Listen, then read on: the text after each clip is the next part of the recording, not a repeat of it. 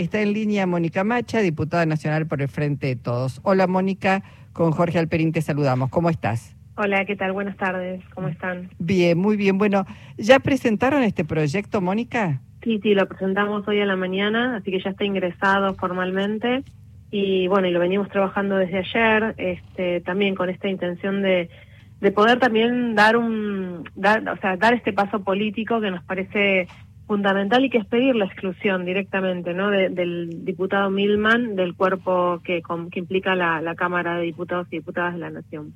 Eh, ¿Cuál es la, la, argumentación? En todo caso, bueno, están planteando inhabilidad moral, ¿no? En días pasados también la vicepresidenta este, hablaba de lo que había pasado con un diputado que le había besado en plena eh, sesión virtual este, a, su pareja, bueno, en ese momento no sé, eh, un pecho, una teta y, este, lo habían expulsado y con la cantidad de situaciones irregulares este, que ameritan, bueno, por lo pronto ser juzgadas, Milman sigue ocupando allí un lugar, tiene una, una protección impresionante. ¿Qué es lo que están argumentando para pedir la suspensión y expulsión y exclusión, como vos decís?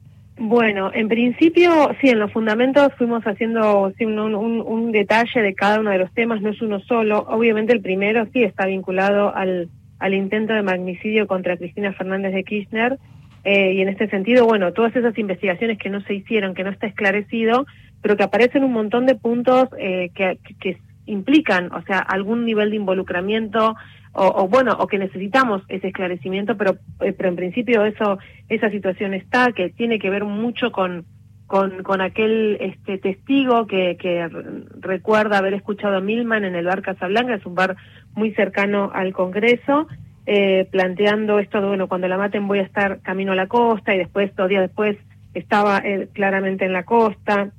Hay otra cuestión que para nosotros es muy llamativa, él presenta en la Cámara dos pedidos de informes vinculados a la seguridad de la vicepresidenta, a la custodia y a la seguridad.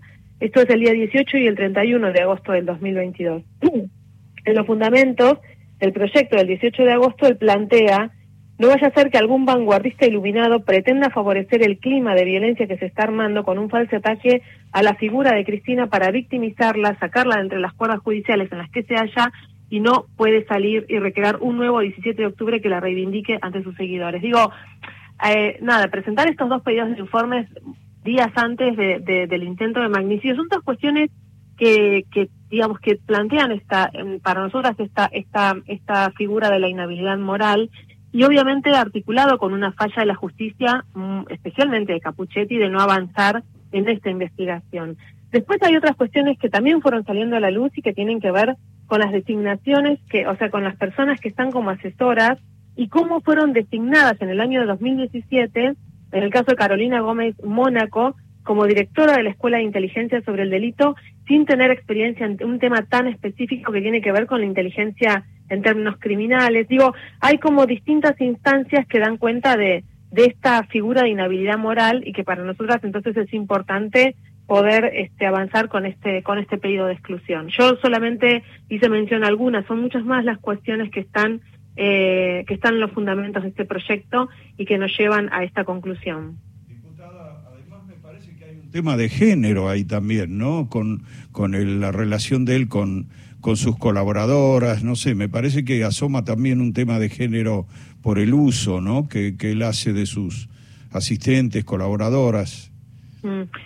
Sí, eso habría habría que ver, sí, pues eh, eso es como es, otro otro campo, eh, habría que verlo, habría que verlo, pero en principio digo porque no sé que porque eh, con los temas que están vinculados a la violencia por motivos de género mucho también se juega el tema si la manipulación o el consentimiento, digo ahí hay, habría que ver exactamente cuál es la situación, pero pero sí en principio digo esta esta situación de de, de asociaciones, de espacios vinculados a, la estética, pero que, que no, no, se entiende bien cómo se financiaron. Eh, vemos vemos este, la situación de estos espacios y, y, lo que encontramos es que no, no, no se presentaron los libros contables, eh, organizaciones que se arman en, menos de 24 horas. Digo, hay muchas cosas que, que implican eh, que implican esta esta esta mirada y bueno y por eso por eso este proyecto. Ahora, todo está muy centrado, como es lógico, en Milman y parece quedar muy afuera la responsabilidad que, que le cabe a su jefa directa, es decir, como si uno tuviera que pensar que todo lo que hizo, contrataciones absurdas, este, nombramientos de gente no preparada para, para los temas, este, fuera ignorada por completo por Patricia Bullrich, que era su jefa directa, queda muy afuera este, la ex ministra de Seguridad, ¿no? En medio de todo esto. Sí, eh, ahí hay una, una cuestión también que, que, es, que es parte de, esa perspectiva política y cómo, cómo, cómo, cómo va a ser esa, esa situación hoy, pero sí podemos decir que en relación a las funciones que Mil mantenía dentro de, del espacio de Patricia Bullrich, más, más específicamente, ha sido corrido esa tarea, ¿no? O sea, es como, digo, me parece que, que todo esto implica una, una, una argumentación por parte de este espacio político que no, no me corresponde a mí darlo, simplemente observar esto, que de repente, o no de repente, a partir de estas situaciones, este, él es corrido de, de, las funciones que tenía dentro de ese espacio político. Sí, Mónica, porque además hay que recordar que Milman ha mentido para salvar, eh, digamos, de, de, multas o de quedar detenida una mujer que manejaba un vehículo, se presentó mintiendo, es un diputado de la Nación, no es cualquier persona mintiendo, diciendo que era su esposa, después este tiene la tarjeta verde, maneja un, un, vehículo que es de una empresa de seguridad, a la cual asesora siendo él integrante de la Comisión de Seguridad, cosa que es eh, incompatible, que no puede ser. Digo, hay cuando uno empieza a hacer un, una revisión de todas las causales posibles para que sea suspendido y apartado, la verdad es que no sabemos cómo todavía los ciudadanos y las ciudadanas seguimos pagándole la dieta a Gerardo Milman, porque es bochornoso, y es bochornoso el silencio que hace su bloque protegiéndolo, ¿no? Cuando por causas menores, insisto, este, se llevaron puesto a otro diputado. Sí, sí, por eso, por eso, bueno, ahora viene una instancia eh, para poder trabajar sobre este proyecto, que es un proyecto que es, este pedido de exclusión implica eh, contar con los dos tercios de votos para poder avanzar, ¿no? O sea que, que tiene una mayoría especial. Eh, y ahí, y ahí digo, vamos a, a también a poder eh, saber cómo, cómo se va a desarrollar esto dentro del espacio Juntos por el Cambio, ¿no? Hasta dónde lo, lo van a proteger y hasta dónde podemos dar una discusión sobre sobre esto que vos decís que es muy claro, no hay una función específica como legislador y como legisladora y, y eso implica también una, una, una conducta moral eh, y que bueno, que, que, vamos viendo en función de todas estas instancias que, que, no, que no está a la altura de esa función. Y esto es básicamente el, el, el, por eso el pedido de exclusión. Claro. Eh, estaba viendo también, y en este caso se trata de una denuncia penal que hace el secretario de Derechos Humanos contra otro diputado de la Nación, contra José Luis Esper, que a la luz de eh, el viaje que hace Juan Grabois con un grupo de diputados eh, y dirigentes, eh, hay un diputado que es Fagioli, que pertenece a, al sector político de Grabois, al lago escondido. José Luis Esper dice hay que meterles bala. Ya había utilizado esta frase en otro momento planteando a los delincuentes hay que meterles bala. Digo, también son palabras inapropiadas de diputados que por supuesto eh, pasan por sobre la ley. Está claro que tienen que legislar, pero las leyes evidentemente deben ser para otros, no para ellos, porque cuando uno los escucha con semejantes expresiones, no te puede menos que correr frío por la espalda, ¿no?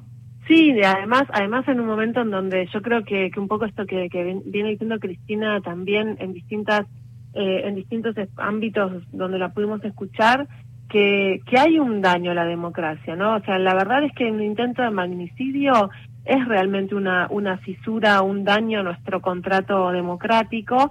Y entonces eh, nuestras palabras, nuestra acción tiene que requiere de un cuidado eh, que permita, en todo caso, fortalecer la democracia, reactualizar este contrato, pero nunca lesionarla. Y, y que un diputado diga hay que meter balas es este claramente eh, es una, una expresión que, que, que también no, no contribuye a, a, esa, a ese fortalecimiento democrático que necesitamos en este tiempo. Así Todo lo contrario. Claro.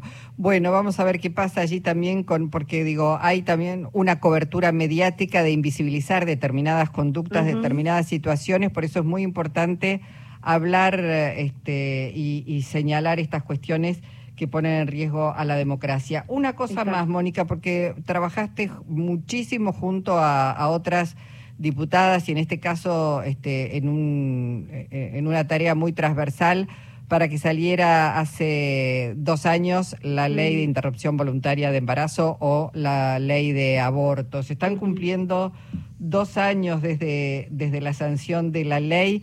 Este, nada, pedirte una, una reflexión, ¿no? Porque, digo, allí la participación de muchas mujeres eh, permitió que haya leyes que, digamos, benefician a las mujeres, la mitad más uno de los argentinos y las argentinas, este, y muchas leyes con perspectiva de género. Así que quería pedirte una reflexión.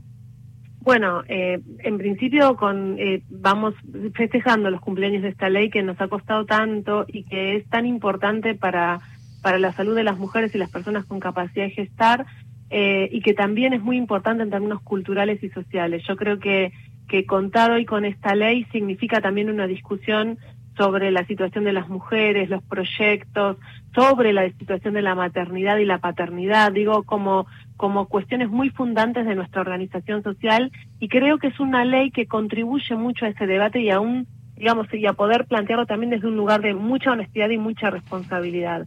Entonces, eh, la cuidamos, es una ley que permanentemente estamos también viendo cómo se desarrolla en cada provincia y cuando hay alguna situación, hace, hace poquito también salimos todas como para, para alertar la situación de, de las socorristas en Córdoba que habían apresado y las liberaron a las horas. Digo, es una ley muy lograda con mucho esfuerzo, mucho trabajo, mucho activismo y militancia y que me parece importante que la protejamos porque porque una una situación, una vuelta conservadora a nuestra a, nuestra patria implicaría eh, que, entre otras cosas, que esa ley realmente corra riesgos, porque de hecho ya hay proyectos para derogarla. Bueno, bueno, Mónica, muchísimas, muchísimas gracias. Te mandamos un abrazo. Si no volvemos a hablar, este buen fin de año y estaremos conversando nuevamente en el 2023. Gracias. ¿eh? Seguro, muchas gracias a ustedes. Buen año. Hasta luego. Gracias. Mónica Macha, diputada nacional por el Frente de Todos.